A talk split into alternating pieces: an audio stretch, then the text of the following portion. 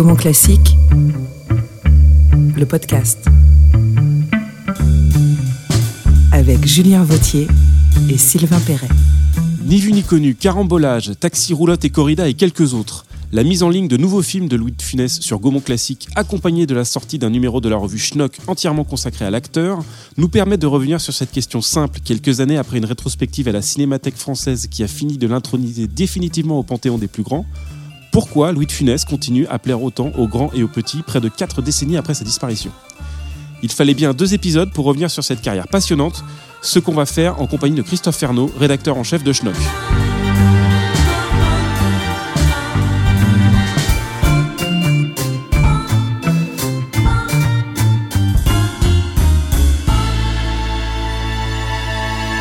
Bonjour et bienvenue dans ce nouveau numéro de Gaumont Classique, le podcast. Bonjour Sylvain.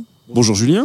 Bonjour Christophe. Alors, comme l'a précisé Sylvain, vous êtes le rédacteur en chef de la revue Schnock, un trimestriel qui se surnomme lui-même la revue des vieux de 27 à 87 ans. Peut-être pouvez-vous euh, commencer par nous présenter rapidement votre revue et les raisons qui vous ont poussé à consacrer votre dernier numéro à la figure de Louis de Funès Oui, bonjour. Bah, la revue Schnock, c'est une revue culturelle euh, qui existe depuis dix ans maintenant. Donc, on, s'occupe de, parler de cinéma, de musique, de publicité, de tout ce qui est l'art euh, au sens plus large du terme, quoi. Euh, principalement français, principalement, je dirais, années 60, 70, 80 parfois. Euh, voilà, on en est au numéro 45. Et donc, il fallait absolument aborder cette figure tutélaire qui est, qui est Louis de Funès pour le numéro de Noël, donc. C'est un Louis de Funès en Père Noël? Non, non, mais presque. C'est un, Louis de Funès euh, dans Rabbi Jacob, donc euh, en juif assidique, euh, la célèbre scène de la danse, un, dessin qui pouvait poser des questions quand, quand le dessinateur nous l'a envoyé, parce que il y avait une question de limiter le sujet à, à Rabbi Jacob. Il fallait pas que les lecteurs pensent que c'est un numéro spécial Rabbi Jacob. Et puis en fait, non, je pense que c'est un c'est un très bon choix de, de couverture qu'on a fait. Oui, moi j'ai précisé quelque chose, euh, c'est que moi j'écris dans la revue, de, on, se, on se connaît, donc nous on va se tutoyer je pense, on se connaît depuis plus de 7 ans, 8 ans. Je suis jugé parti parce que j'ai un article qui est dans ce numéro-là, qu'on va mettre de côté, qu'on ne va pas aborder bien sûr. Mais voilà, je voulais le préciser pour être clair. Petite question sur ce numéro de Funès, est-ce qu'il y a encore des choses à dire sur De Funès en euh, 2022 À chaque fois on se pose la question quand on fait des monstres comme ça, euh, la question se posait d'autant plus avec De Funès que euh, récemment, enfin les, les, les, années, euh, quelques années, il y a eu des expos à la Cinémathèque, il y a eu le, le comme une espèce de Funès mania pendant le, les confinements, le Covid et tout ça. Donc c'est toujours délicat, mais en même temps c'est aussi un peu le, le défi qu'on relève et il y a toujours un moyen de, de trouver un angle, de se concentrer seulement sur euh, sur quelques aspects d'une carrière. On n'a pas du tout la la prétention de l'exhaustivité. Euh, c'est un peu le principe de Schnock, c'est de trouver le, le, le, petit euh, le, petit angle original. Mon beau-frère et moi, nous avions décidé de passer nos vacances où ça En Espagne. Nous sommes partis en famille naturellement. Moi avec ma femme et mon fils, Léon avec Mathilde et ma nièce. Ah, ah, ah, ah, l'Espagne. C'est magnifique. Regardez ça, c'est Grenade. Alors, il y a quelque chose qui a un peu changé autour de la figure de Louis de Funès.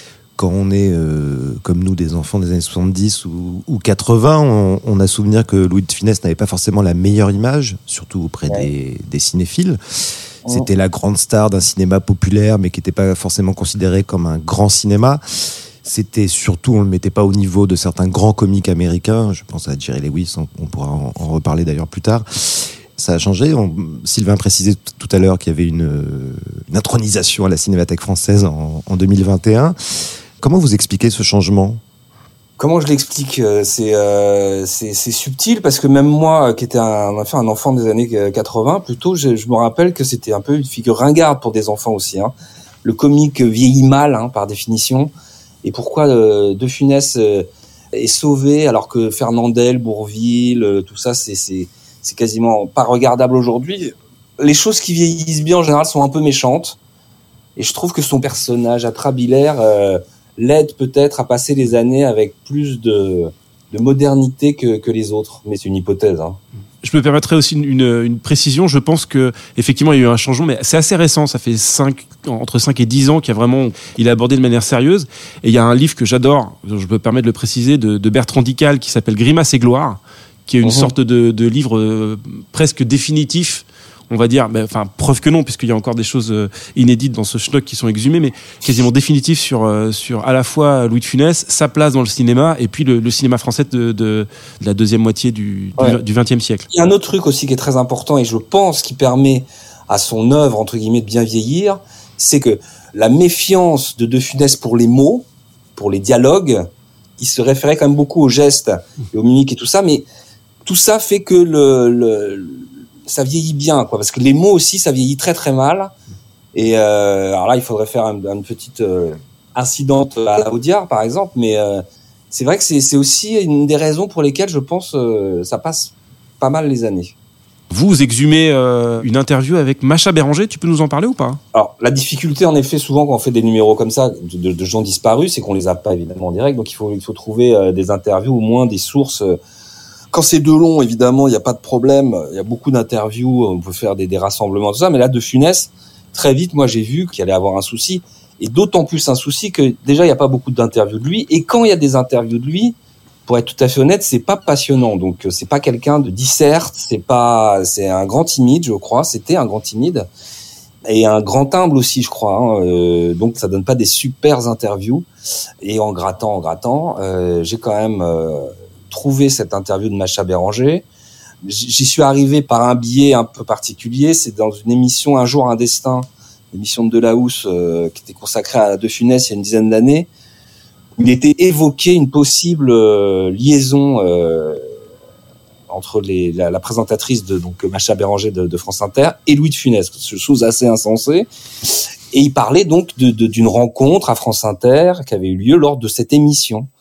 Donc par curiosité, je suis allé écouter l'émission et qui est dans le ton euh, de Macha Béranger, qui était une. euh, alors pour ceux qui savent pas, Macha Béranger présentait une émission tard le soir, qui était un peu la- les, les- confidences des auditeurs de France Inter euh, au bord du suicide, quoi, ou en- avec des problèmes de cœur. Et donc la, la- la présence de De Funès dans cette émission était quand même assez originale. Et j'ai écouté l'émission qui dure une heure et c'est assez euh, assez intéressant parce qu'en effet De Funès euh, montre un visage que j'avais pas vu dans les autres interviews quoi. Je me suis dit bon bah allez on, va la publier euh, en, en intégrale. Hein, je j'ai pas coupé grand chose de, de ce qui est dit pendant une heure. Alors c'est entrecoupé de chansons, d'extraits de films et tout ça, mais euh, quand je parlais de Schnock tout à l'heure, pour moi c'était typiquement l'angle schnockien par excellence quoi. Le truc improbable quoi. Je je le dis d'ailleurs dans la présentation de l'interview parce que je, moi, qu'ils aient été ensemble ou pas, c'est pas mon problème. Et puis il y a, pas vraiment de preuves, quoi. Donc je, je c'est pas, on n'est pas un journal people. On va. Mais en revanche, c'est vrai que peu importe quelle ait été leur relation, elle réussit à lui faire ça, dire deux trois trucs que j'ai pas lu ou que j'ai pas entendu ailleurs, quoi. Alors, il y a d'autres interviews dans le numéro. Il y a, il y a Daniel Thompson, il y a Serge Corbert. Et puis, il y a aussi toute une série de petites interviews. Je crois qu'en fait, vous avez fait le tour euh, en fait, entre, de Dany Saval, Mylène de Mongeau, Maurice Rich. Mylène de Mongeau qui nous a quittés il y a quelques jours. euh, ouais, Agathe ouais. Nathanson. Henri Guibet, toutes les personnes qui ont pu côtoyer De Funès sont dans ce numéro, enfin, et qui sont encore euh, en vie, sont dans ce numéro, Eh en oui. fait. Et ça, c'est aussi un, des problèmes et de plus en plus récurrent par définition, c'est que tout le monde meurt et que on a de plus en plus de mal pour des personnages comme ça et de, de retrouver des gens qui les ont ne serait-ce que côtoyés quoi. Donc euh, là, on a fait en effet, je crois, le tour de, de ceux qui avaient travaillé avec lui, même même cette cette jeune comédienne euh, dont je ne me rappelle plus le nom qui joue dans la soupe aux choux, euh, qui qui a un avis. Alors là, pareil, ça c'est alors comment elle s'appelle? Attendez, Christine, Christine Dejoux. Voilà, excusez-moi, excusez-moi, Madame de. Mais par exemple, typiquement, donc je sais plus, c'est Luc, c'est Luc Laribal, notre journaliste qui a interviewé. Il me dit, je vais interviewer Christine Dejoux. Écoute, je, et moi je lui dis sur le moment, je dis, écoute, il fais-le, mais je- ça me semble pas sur le papier passionnant et nécessaire et urgent et tout ça. Il le fait, il m'envoie le truc et là, bah, je trouve que ce qu'elle dit de, de Funès sur le tournage de la soupe aux choux est vachement intéressant, quoi. Donc euh, voilà, ça c'est la, parfois les, les miracles schnockiens. Ça voudrait dire qu'il reste un, un mystère euh, autour de, de la figure de Louis de Funès? Je reviens à l'émission de, de Macha, euh, Allô Macha.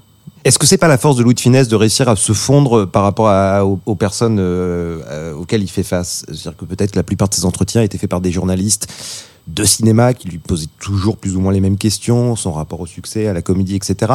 Là, l'émission de Macha, il est vraiment dans une émission de confidence et que d'un seul coup, euh, il se lâche en fait.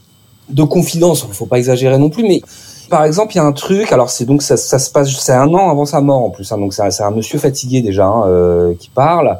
Mais par exemple, il parle de de façon beaucoup plus assumée de son rôle sur le tournage de de la soupe au chou en l'occurrence moi, c'est la première fois que je l'entends dire euh, complètement euh, sans, sans retenue que oui, c'est lui qui fait la réalisation en fait, alors que c'est signé, euh, signé encore Jean Giraud si je ne m'abuse. Il dit oui, c'est moi qui m'en occupe sur le tournage, c'est moi qui ai écrit. Et, d'habitude, dans d'autres interviews, il est plus prudent ou je sais pas si c'était euh, plus humble. Et là, d'un seul coup, on sent que ouais, bah ok, c'est moi, c'est moi le chef et tout ça. Il y a ce côté-là dans, cette interview qui est pas mal.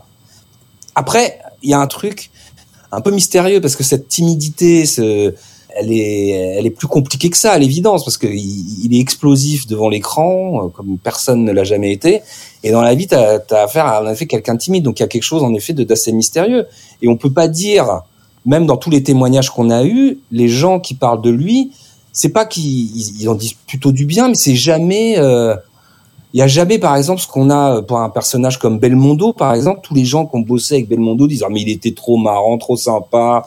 Tu dis, il a, Belmondo a une cote euh, personnelle dans, dans, dans, dans, chez les professionnels hallucinante. On peut pas dire que De Funès a, a, a ce truc-là. Il y a toujours une espèce de, de retenue. Il y a même des, des, des, euh, des témoignages où on disait ouais il était pas, je sais plus, c'est bah, Grangier, je pense qu'il dit que il était encore sympa euh, au gentleman d'Epson et puis après c'est devenu un après, avec le succès, c'est devenu quelqu'un de moins bien. Donc, euh, il y a ce côté-là chez De Funès aussi. Hein. Sa, femme a aussi pas une très bonne réputation. Sa femme qui, s'occupait un peu de son son business, quoi, de, de, manageuse. Donc, c'est un peu, euh, il y a des, côtés un peu troubles, euh, voilà. C'est aussi l'intérêt du, témoignage de Serge Corbert, qui raconte des moments un peu intimes entre eux où ils picolent un peu, où ils vont à la pêche, je crois, ou je sais pas quoi. Enfin, c'est le genre de truc où qui permet de découvrir un peu la face cachée des artistes. Quoi. Madame, monsieur. Alors qu'est-ce que vous en dites, mon commandant? Tout à fait remarquable. Non, mais je parlais de ma petite idée. Oh, alors là, c'est autre chose. J'ai été assez longtemps dans l'armée pour avoir une certaine expérience de la trahison. Vous dites une chose à un ami, l'ami le répète, et l'empire s'écroule. Ne faites pas cette tête-là, mon vieux, vous devriez comprendre. Ne faites pas attention, mon commandant, c'est mon côté affectif. Quand les gens me plaisent, j'aimerais leur plaire aussi. J'étais déjà comme ça étant tout enfant. Et ma mère, enfin, maman me disait toujours, Gaspard, tu es trop sensible.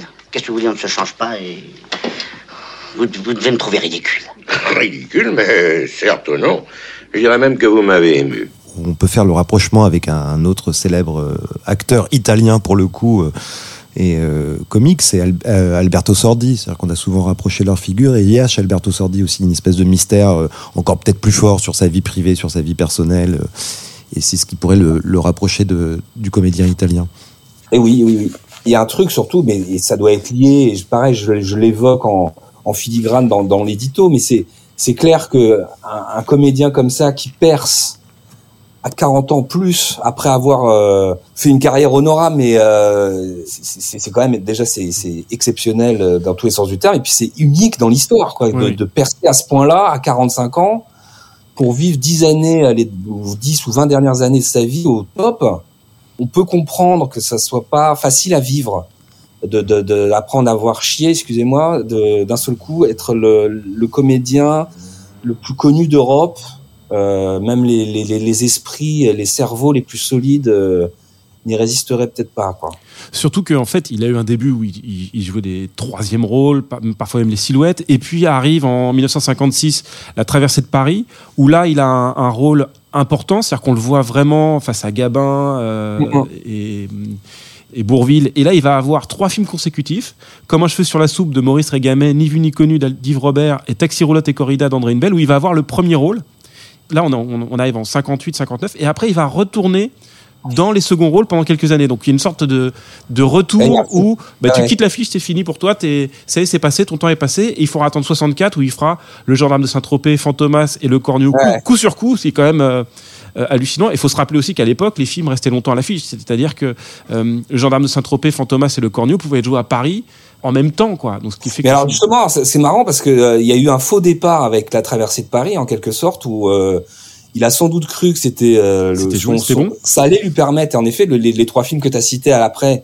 montrent qu'il est il est bankable un peu. Mais merde, c'est pas des chefs-d'œuvre. Hein. Hmm.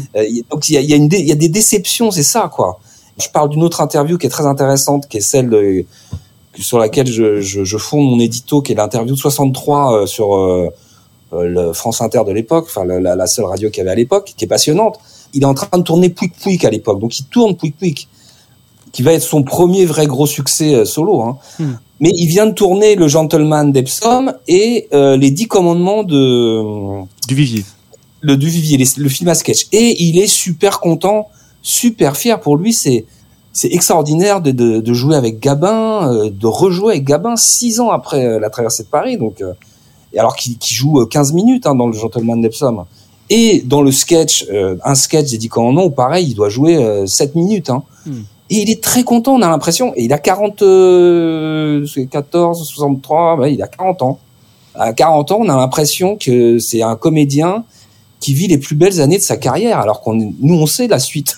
on, a, on a envie de lui dire mais mon pote, tu vas voir les dix années qui arrivent là. C'est un, c'est ça qui m'a beaucoup intéressé ce, ce, ce parcours quoi. Ce parcours est inouï quoi. C'était Mademoiselle Vanda Panda Panda J'arrive J'arrive Vous pouviez pas le dire tout de suite, non? Un peu, du Vanda Oui, c'est moi, Pierre. Ah, mon Dieu, c'est bien vous. Cher Vanda. Comment? Vos lettres Elles sont toujours sur mon cœur. Maintenant Tout de suite. J'arrive, cher Vanda. Je cours. Je suis, je suis déjà parti. Je suis là. Madame, le gaz. Le gaz. Ah oui, quoi. Le gaz. Le gaz! Est-ce que c'est pas ce qui explique après le fait qu'il se soit euh, cristallisé sur un personnage qui va affiner euh, plus ou moins, mais qui va euh, peut-être, on va dire, euh, aller industrialiser pour essayer de changer le moins possible sa recette pour pas perdre euh, ce qu'il savait faire. Ah oui, bah c'est sûr, mais ça c'est c'est une certaine forme d'expérience et de et de lucidité. C'est là où c'est où c'est c'est c'est subtil parce que une fois de plus, il pourrait euh, en effet là il aligne en 64, 65 euh, le gendarme, Fantomas et, euh, et le Cornio. Il pourrait péter les plombs tout de suite et faire n'importe quoi, mais non. Il attrape le succès et en effet par souci de sans doute de de comment dire de De rester au haut de l'affiche. rester quoi de de, de, de pas cette fois-ci rater le train il va il va il va il va formuler euh, en effet euh, le gendarme euh, bon Fantomas il dit pour moi mais euh, il va en effet construire ce personnage ce- ce- et le garder au, au- le plus possible mais comment lui en vouloir vraiment je même si à la fin ça devient un peu pathétique c'est vrai mais là on ferait pareil je pense tous Tu et surtout, je pense qu'il n'y a pas qu'un intérêt, euh, je veux dire, euh, pathétiquement euh, matériel là-dedans. C'est, il sait, je veux dire, c'est son expérience de comédien, de, de théâtre, de tout. Il, il doit comprendre à 40 ans ce qui marche chez le, chez le public. Et c'est une rouerie, mais c'est, c'est, je trouve ça tout à fait louable pour un comédien de savoir quels sont ses, ses bons côtés et ses mauvais côtés. Et d'ailleurs, on pourra en reparler sur, euh, sur le- l'exemple de carambolage aussi, où il y a, il y a une espèce de, de truc comme ça qui est, qui est, qui est un peu tendu sur, euh, sur ce personnage-là. Euh, oui, on parlera de carambolage dans le, dans, le, dans le prochain épisode.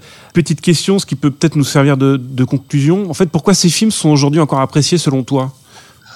Là, on revient à la même question qu'au début. Hein. Je, je, j'ai pas la, la, j'ai pas la réponse ultime, mais ce qui, est- ce qui est certain, c'est que ce personnage d'homme euh, patron, enfin euh, bossy, euh, donnant des ordres, désagréable et tout ça, c'est une figure, euh, c'est une figure mythique, enfin littéraire typique qui marche à fond. Mais pourquoi lui et pas d'autres? Ça, c'est sûr, c'est ça, c'est un mystère.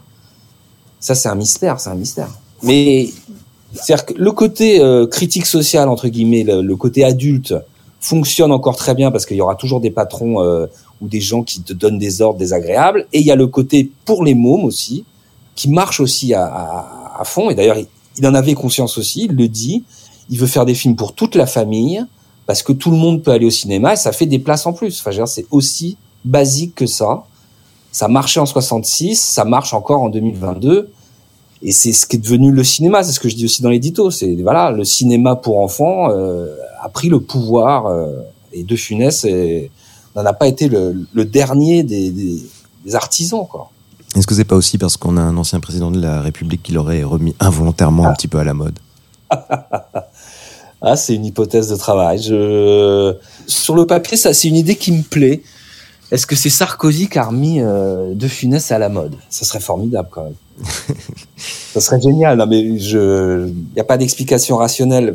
A... Parce que même moi, qui suis pas fan, quand je vois De Funès et après je regarde euh, un Fernandel, par exemple, je vois très bien qu'il y en a un qui vieillit très très bien et l'autre qui vieillit moins bien. Mais que faites-vous donc, Monsieur Blaireau? Hein? Ah, bonjour. Non, je fais de la récupération, oui. Je suis invité dimanche à la grande chasse de Rambouillet. Et alors, et alors le président, le président m'a demandé de préparer quelques collets en cas. En cas de quoi? Hein? Ah bah les... Pas, pas, en cas, hein? Est-ce que ça passe pas par le, son, son jeu très physique en fait? Qui était physique aussi, qui faisait des Darry Cole, on, on pourrait dire qu'il y avait un côté physique aussi. Darry Cole, ça vieillit très mal aussi, donc il n'y a pas que ça. Bon, cela dit, faut aussi relativiser. Tout ne vieillit pas bien. Hein, euh... on parle d'une dizaine de films en effet qui sont imprenables, mais il y a quand même pas mal de choses autour qui vieillissent mal, faut le dire aussi. Donc euh... Et il y a aussi quelques films oubliés, en tout cas un film que, que l'on trouve un peu euh, oublié euh, aujourd'hui, euh, Carambolage de Marcel Blouval, film de, sur lequel on va revenir euh, dans le détail euh, dans le prochain numéro de Gaumont Classique, le podcast. Euh, Christophe, en attendant, on vous dit merci. Et merci. puis on se retrouve donc très vite. Merci Sylvain, et donc on se retrouve dans deux semaines pour la suite des aventures de Louis de Finesse. Merci Antoine Dabrowski et à Hugo Cardona au son. Et on remercie aussi Jenny Philo et Marc Moquin de Revue et Corrigé. Et on vous dit à la prochaine.